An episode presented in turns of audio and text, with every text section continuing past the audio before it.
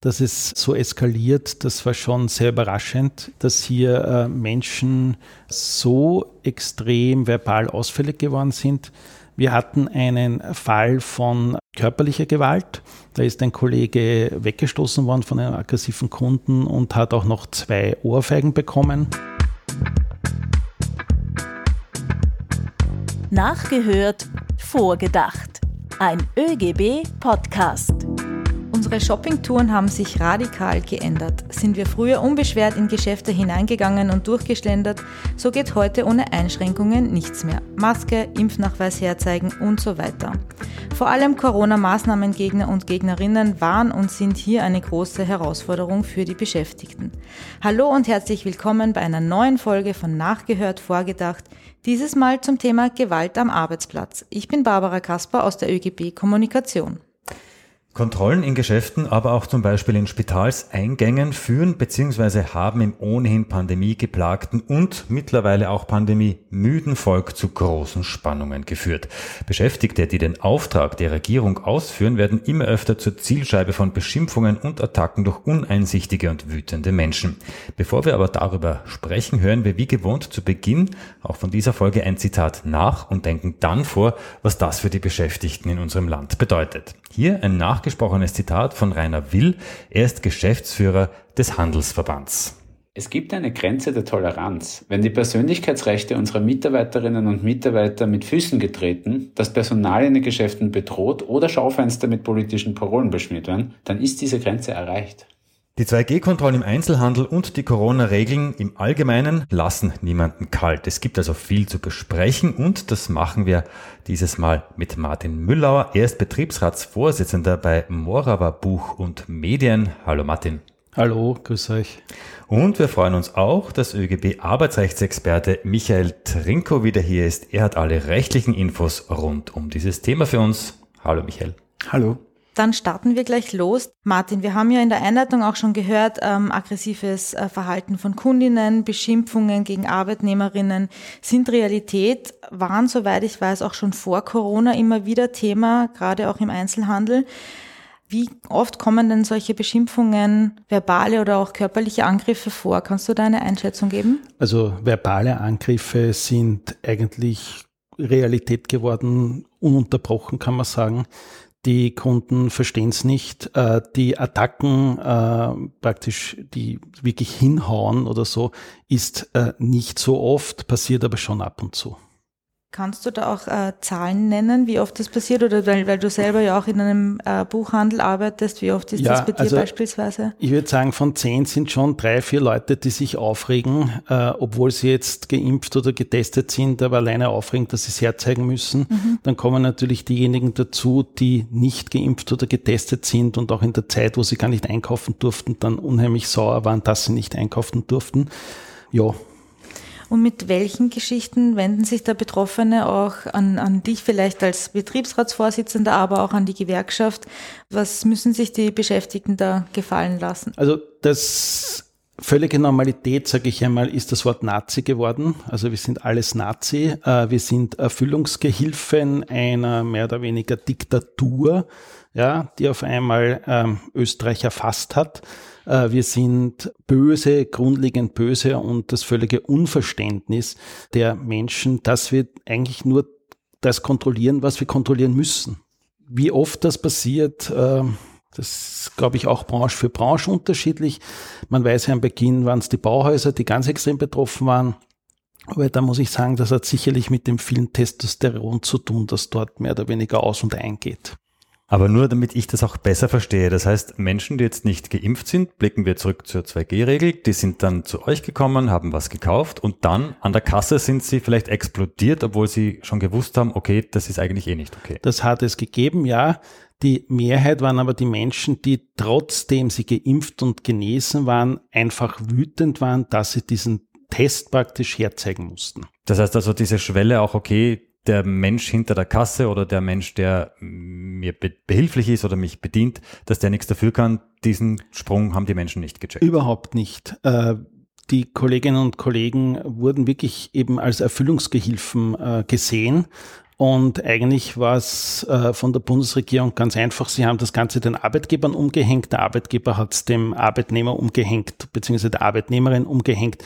Und ja, das war das Fazit dann. Jetzt hast du schon ganz kurz angesprochen, die Baumärkte. Äh, wo aus deiner Erfahrung, beziehungsweise auch was du hörst, wo kommt es noch besonders häufig zu aggressivem Verhalten und Angriffen? Und gibt es auch dafür Erklärungen? Also ich denke vielleicht, wenn wo Beschäftigte allein in einem Geschäft sind, traue ich mich da vielleicht eher, als wenn ich sehe, okay, da ist jetzt wirklich viel los. Ich glaube, dass es nicht auf die Größe ankommt des Geschäftes, ja, dass kleine Geschäfte genauso betroffen waren wie größere Geschäfte. Nur bei kleinen Geschäften bin ich halt sofort involviert in die Situation, in dieser Situation stehe ich sofort und muss mehr oder weniger agieren als Arbeitnehmerin, äh, während in einem größeren Geschäft, da gehen die Leute einmal durch, da können die Leute auch wieder rausgehen wenn sie jetzt nichts finden. Aber bei kleinen Geschäften ist sehr oft gleich kontrolliert worden. Da ist man hin, ist reingegangen als Kunde, ist gefragt worden, dürfte ich einen Aus, also dürfte ich einen Impfnachweis sehen oder sind sie genesen? Und da hat sich dann schon oft oder bei vielen der Zorn entladen. Völliges Unverständnis auch. Gewalt gegen Beschäftigte, das haben wir früher auch schon besprochen, ist leider nicht ganz neu. Aus der Vergangenheit hat man weniger vom Handel gehört, aber vor allem, also kann ich mich erinnern, aus dem Bereich der Pflege, im Gesundheitsbereich aber auch im Verkehrsbereich. Also ich weiß nur von den Spitälern, äh, dass da wirklich war, die Kolleginnen sehr oft verbal angegriffen werden. Ganz schlimm ist es bei den Impfstraßen. Da ist wirklich war, äh, das sind diese Leute dem der Wut der Menschen ausgesetzt und es braucht eigentlich auch äh, da mehr Verständnis. Das sind Leute, die einen Job machen. Ja, auch der Arzt oder die Krankenschwester äh, im Spital macht einfach ihren Job. Die ist jetzt nicht diejenige, die im Parlament sitzt und ein Gesetz äh, durchbringt oder, oder, oder mitstimmt für ein Gesetz, sondern die sind diejenigen, die so wie wir im Handel es einfach machen müssen, ob wir wollen oder nicht. Dann wollen wir mal auch zur arbeitsrechtlichen Perspektive kommen bei diesem großen Problem. Aus arbeitsrechtlicher Sicht, Michael, dürfen sich Beschäftigte auch wehren, wenn sie angegriffen werden, wenn da Kundinnen kommen und sie denen hilflos ausgeliefert sind sozusagen? Also hier muss man unterscheiden zwischen dem arbeitsrechtlichen Verhalten, das ich setzen kann oder Konsequenzen, die auf mich warten, oder ob ich mich zur Wehr setzen darf. Also da sind wir dann, wenn ich angegriffen werde, sind wir im Strafrecht, wenn ich körperlich angegriffen werde. Und da habe ich durchaus die Möglichkeit, dass ich mich in dem Bereich zur Wehr setze. Also wenn ein unmittelbarer Angriff bevorsteht gegen mein Leib und Leben oder meine Gesundheit, dann darf ich diesen auch abwehren. Also in einem gewissen Maße. Man darf natürlich nicht überschreiten. Man wird dann von so einem sozusagen Notwehrexzess sprechen, wenn ich übertreiben würde. Um es zusammenzufassen, vielleicht um ein Beispiel zu bringen, wenn jetzt ein, eine gebrechliche Person mit einer Gehilfe mir droht, sie wird mir jetzt eine Ohrfeige geben und schon langsam auf mich zustapft, dann darf ich diese Person nicht wegstoßen. Dann reicht der Schritt zur Seite, da wäre es unangemessen, äh, dort die Person wegzustoßen. Aber wenn jetzt ein, zum Beispiel ein Person, die zwei Kopf größer ist als ich und dann Oberarm hat so groß wie mein Oberschenkel zu einem Faustschlag auf mein Gesicht ausholt, na, dann darf ich den natürlich wegstoßen, dann wäre das angemessen. Also das darf man, muss man sich in dem Bereich ansehen. Also man darf, und wenn der Angriff beendet ist, dann darf man es natürlich auch nicht äh, übertreiben, das wäre dann Exzess. Also wenn die Angriffshandlung abgewehrt ist, dann dürfen wir natürlich keine Maßnahmen ergreifen, aber sich selber zu schützen ist gesetzlich erlaubt. Man spricht ja von Notwehr, aber man darf auch zum Beispiel seinen Kollegen oder Kollegin zu Hilfe eilen, wenn der attackiert wird, auf den eingeschlagen wird, dass man dieser Person hilft, dann ist es halt nicht mehr die Notwehr, dann ist es die Nothilfe. Das ist auch gesetzlich erlaubt, aber natürlich nur in einem gewissen Verhältnis das durchzuführen, bis der Angriff beendet ist und natürlich nicht überschießend.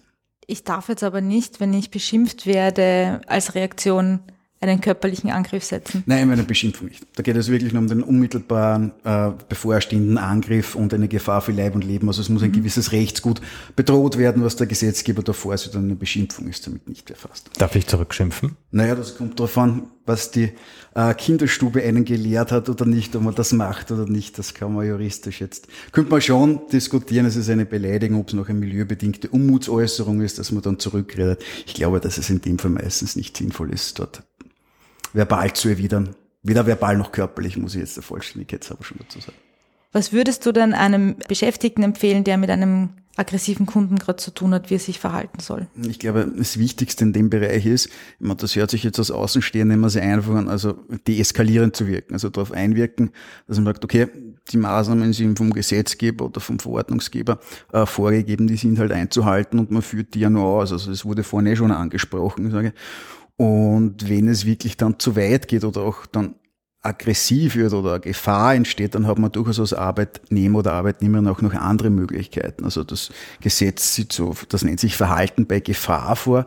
Das ist, wenn ein ernster oder unmittelbare Gefahr für mein Leib oder Gesundheit bedroht, dann darf ich den Gefahrenbereich verlassen, sagt der Gesetzgeber. Also wenn es gar nicht mehr geht, kann man gehen, aber Kollegen, Kolleginnen zu Hilfe holen, wenn es wirklich komplett eskaliert, vorgesetzt und dann muss man dann wahrscheinlich auch intern entscheiden, ob man die Polizei ruft oder nicht, wie weit es nachher geht. Aber wie gesagt, der Schutz der Arbeitnehmer oder Arbeitnehmerinnen ist hier das Wichtigste und steht dann vor, dass der Front in dem Bereich und im besten Fall lieber den Gefahrenbereich zu verlassen und da wird es auch keine arbeitsrechtlichen Konsequenzen geben. Abseits schützt der Gesetzgeber davon. Ich gehe nicht davon aus, dass ein Arbeitgeber dann auch irgendwelche Sanktionen setzen werden wird, wenn jemand sich hier von der beispielsweise Kasse entfernt.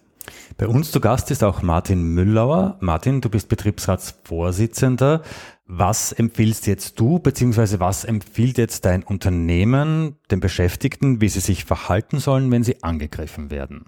Also in Wirklichkeit hat man gar nicht daran gedacht, dass so etwas passiert, also der wirkliche Angriff, dass es äh, so eskaliert, das war schon sehr überraschend. Ich muss auch sagen, für mich überraschend, dass hier äh, Menschen äh, so extrem verbal ausfällig geworden sind.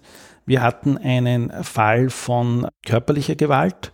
Da ist ein Kollege weggestoßen worden von einem aggressiven Kunden und hat auch noch zwei Ohrfeigen bekommen die Konsequenz daraus war oder das Unternehmen hat am nächsten Tag sofort einen Security Man geordert, der dann äh, gestanden ist im Kassenbereich und dann die letzten Tage hier auch deeskalierend gewirkt hat. Und man hat es auch gemerkt in dem Moment, wo dieser Mensch dort gesessen ist, dass sicher viele Kunden sich mal überlegt haben, ob sie verbal ähm, ausfällig werden sollen. Das heißt, das schreckt schon und ein, ein, bisschen ab, wenn man sieht, okay, da ist auch ein Security. Ich glaube, dass es die Menschen, die jetzt vielleicht nicht von vornherein so wütend äh, sind oder ich sage jetzt anders, vielleicht eine bessere Kinderstube haben, das möchte ich jetzt auch nicht, äh, so können alle schimpfen, aber dass es dann Leute abhält. Das ist so wie der Detektiv, wenn ein Diebstahl passiert, wenn der daneben steht oder die Kamera ist, dass der der, der wirklich stehen möchte, macht's. Der, der Gelegenheitsdieb, der wird vielleicht abgeschreckt. Aber ich habe dich jetzt quasi richtig verstanden, die Beschäftigten sind hier zum Handkuss gekommen. Ich habe jetzt nichts gehört von ja. irgendwelchen Schulungen, von irgendwelchen Vorbereitungen, die wurden einfach hineingestoßen. Die Beschäftigten sind zum Handkuss gekommen. Wie gesagt, die Bundesregierung hat es auf die Arbeitgeber abgewälzt. Die Arbeitgeber haben es auf die Filialleitungen abgewälzt. Die Filialleitungen, die selber Arbeitnehmerinnen sind, haben es mehr oder weniger dann teils auf ihre Arbeitnehmer abgewälzt. Manchmal ist der Filialleiter selber auch vor der Tür gestanden oder bei den Kassen gestanden und hat überprüft.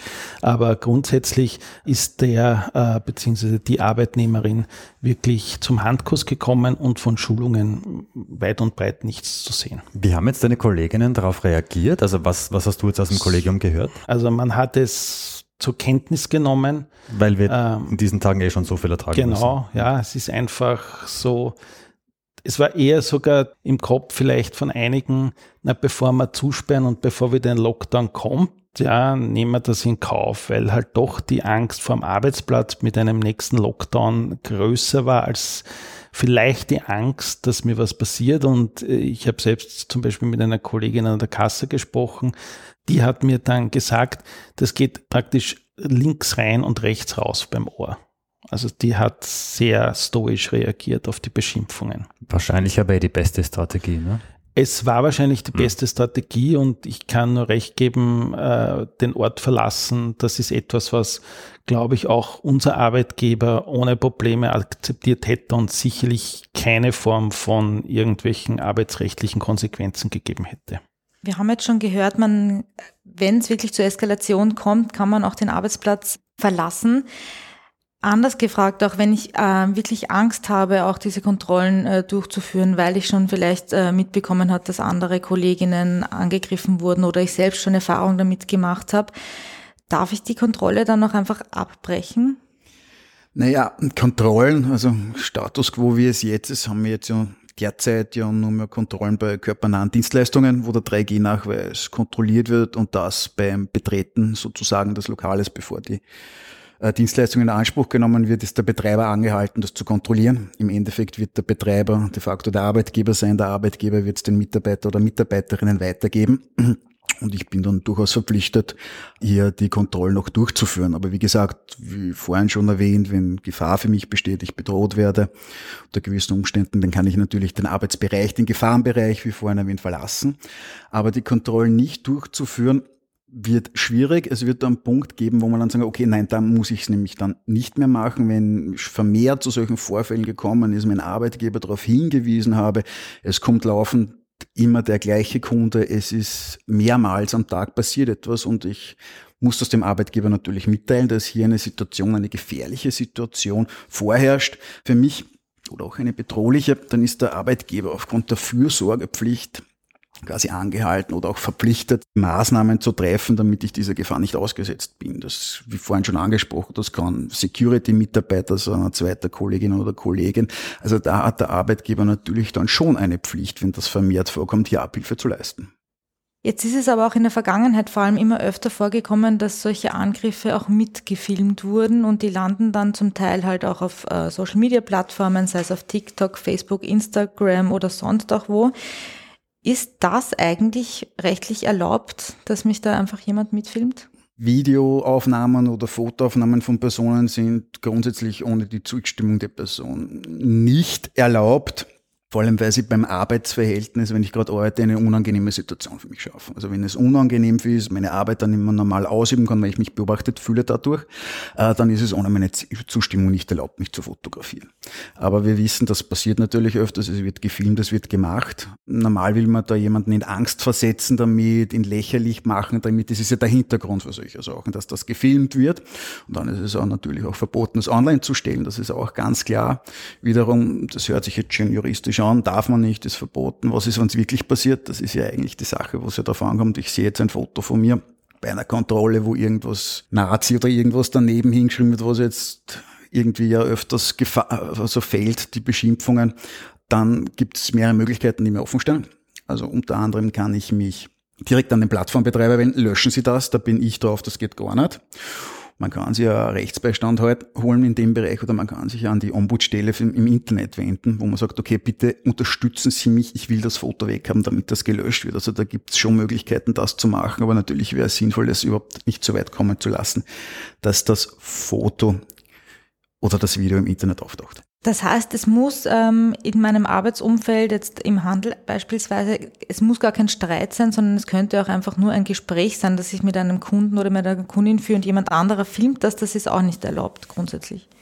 Nein, also das zu filmen, also weil es eine unangenehme Situation ist und da geht die Rechtsprechung dann davon aus, wenn so ein Verhältnis geschaffen wird, dann sind die Aufnahmen an sich schon verboten. Da redet man noch gar nicht einmal über das irgendwie online stellen und zu verwerten. Also wenn es so ja, hat dann so eine Rechtsprechung gesagt, so eine unangenehme Situation, also das hat dann beim man seine Arbeit dann immer so oder seine Tätigkeit nicht mehr ganz so ausführen kann, wie man es normal macht. Wenn man sich beobachtet fühlt, jetzt ganz vereinfacht gesagt, dann ist auch die Aufnahme schon nicht mehr erlaubt. Und das wäre in dem Fall beim Arbeiten meines Erachtens dann eine rechtliche Erfüllung und das auch nicht erlaubt. Und das gilt für Video und Fotos gleichermaßen? Ja. Okay. Aber ganz generell, welche Strafen drohen jetzt Kundinnen und Kunden, wenn sie Arbeitnehmerinnen und Arbeitnehmer attackieren? Oder kommt man einfach so davon? Na, einfach so davon kommt man nicht. Wenn es eine Anzeige gibt, dann zum Beispiel wegen Körperverletzung, dann wird dann, dann die Polizei ermittelt, das geht nachher zur Staatsanwaltschaft und dann gibt es ein Strafverfahren wo man dann zu, wegen Körperverletzung in dem Fall dann verurteilt wird. Also in dem Fall bestraft einen hier der Staat, der sagt, okay, das sind Sachen, die in Österreich nicht geduldet werden.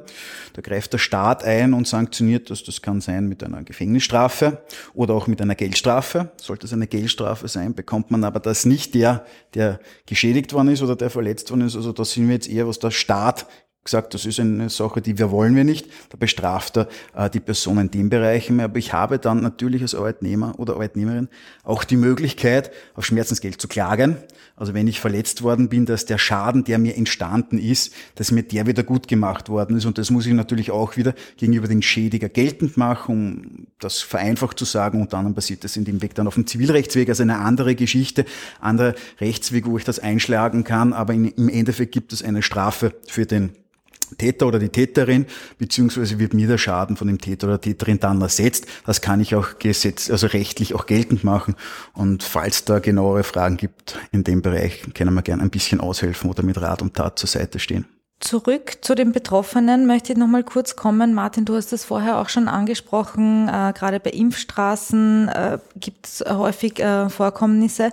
Aber wir haben auch gehört, äh, in Krankenhäusern, also Leute, die in Krankenhäusern arbeiten, erzählen, sie trauen sich nicht mehr alleine zur Arbeit, weil sie eben auch Angst vor Angriffen haben.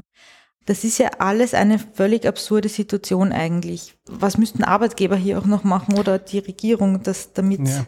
solche Fälle nicht vorkommen? Die Problematik ist, dass Arbeitnehmerinnen teilweise sehr alleine gelassen werden von Arbeitgebern. Wenn mir dann etwas passiert ist, werde ich auch alleine gelassen, auch wenn es nur verbal ist. Wenn ich jeden Tag verbal, ähm, weiß nicht, 10, 20, 30 Sekunden habe, dann ist das zwar, kann ich stoisch nehmen, ich kann das Ganze raus und reingehen lassen, aber es bleibt trotzdem etwas hängen. Und es gibt Menschen, die haben eine dickere Haut und es gibt Menschen, die haben eine dünnere Haut, wenn man so äh, salopp das sagen möchte. Jedenfalls, diese Leute gehen wirklich am Abend fertig nach Hause. Das heißt, die gehen nach Hause und können im Endeffekt nirgends diese Sachen verarbeiten. Es gibt niemanden, der dann nachher sitzt und sagt, du, wie war's denn heute? Ja?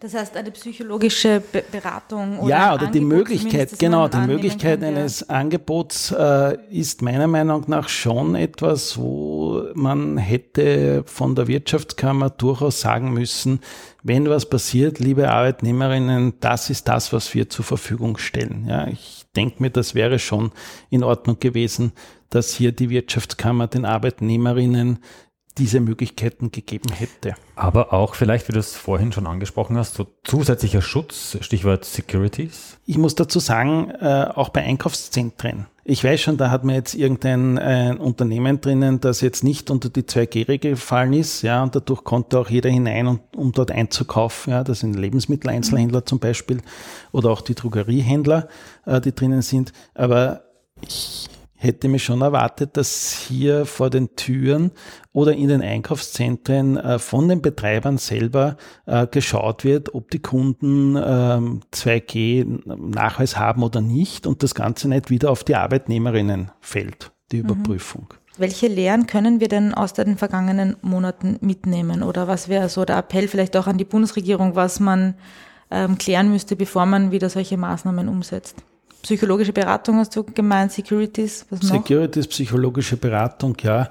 Ich glaube auch, dass man äh, vorher einmal nachdenken muss, ob überhaupt Sachen durchführbar sind und das, äh, was ganz wichtig ist, nicht die Arbeit von Polizei und Gesundheitspolizei auf Arbeitnehmerinnen umzuwälzen, die im Endeffekt dafür nicht geschult sind und die auch nicht das Geld bekommen, dass sie es tun, die auch in ihren Arbeitsverträgen nicht drinnen stehen haben, dass sie das zu tun haben und, wenn man so will, wie die Jungfrau zum Kind gekommen sind. Ja, das waren die wichtigsten Antworten ähm, zum Thema Gewalt am Arbeitsplatz. Dazu haben wir auch wichtige Antworten auf oegb.at. Und nicht nur das, um das Thema Gewalt dreht sich auch unsere heutige Quizfrage im ÖGB Podcast Quiz. Ich sehe jetzt entsetzte Augen von mir. Keine Angst, ist nichts Tragisches. Michael und Martin, ich frage euch, wann wurde Gewalt erstmals im Gewerkschaftskontext thematisiert? Ungefähre Jahreszahl. Was glaubt ihr, wann war das das erste Mal, dass in einem Gewerkschaftskontext von Gewalt die Rede war?